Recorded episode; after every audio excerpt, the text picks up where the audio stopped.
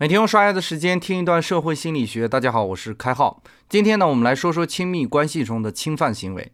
根据美国司法统计局二零一一年的数据显示，三百五十万打击事件中呢，针对家庭成员侵犯的暴力犯罪中，有百分之四十九的犯罪是侵犯配偶，其他的侵犯包括子女侵犯、父母侵犯，还有其他的家庭成员的侵犯。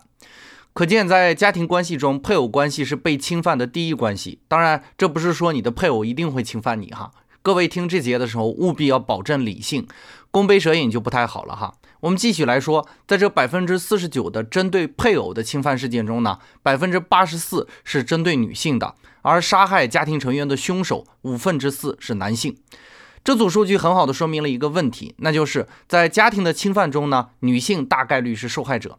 我们可以看到，很多的父母都担心自己的女儿嫁出去后受到欺负，这种担忧不是没有道理的。一旦发生侵害行为，女性受害的风险非常大。美国和加拿大的调查报告显示，男性在很早的时候就开始伤害女性，比如小学的时候，男孩子通常会通过欺负女孩子来实施侵犯的行为。这种现象在中国其实也非常常见。到了高中时期呢，男孩子的侵犯行为会升级到感情伤害，比如在公共场合羞辱自己的伴侣。从全世界的数据来看呢，针对女性身体的伤害率都非常的高，其中包括击打、强奸和辱骂。在男性特权的文化中呢，男性对于女性的伤害更为严重。进化心理学家认为，男性的嫉妒心和提高后代生存概率是男性对于女性实施伤害的重要原因。而社会心理学家则持有另外一种观点，他们认为男性对女性实施暴力行为是在维护自己的权威和控制力。但是我们还是需要提醒一下听官，任何形式的暴力都不应该被提倡，即使我们知道了诱因，并不等于侵犯行为是合理的。两性的侵犯一直是社会的重要问题之一。不过我们还需要提醒大家，亲密关系的侵犯不是总是发生的。我有一个朋友，因为经常阅读和观看一些亲密关系侵犯的事情，对于男女关系甚至产生了排斥的情节，在我看来大可不必哈。如何避免这样的侵犯？我们会在以后的节目中从社会心理学的角度为大家阐述，在这里就不做过多的赘述。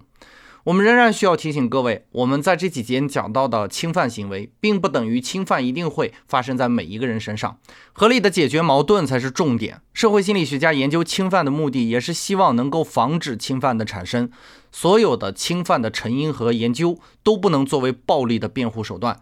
各位合理的认知现象即可。还需要提醒大家的是呢，在收看新闻的时候要保持客观理性。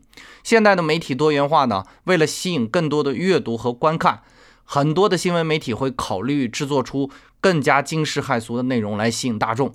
如果没有理性的识别能力呢，很容易把自己变得惶恐不安。这也是开号一直担心的问题。最后，开号提醒大家，我们活在一个焦躁不安的世界里，所以呢，务必要保证目光的纯洁与内心的清澈。与此同时，获得有效的思考法则，才能看到这个世界美的一面，才不会被这个世界的恶所蒙蔽，变得惶恐不安。本节概念就播讲到这里，感谢您理解今天摄星的主要内容。更多内容关注微信公众号“开号御书房”。我们下工作日再见。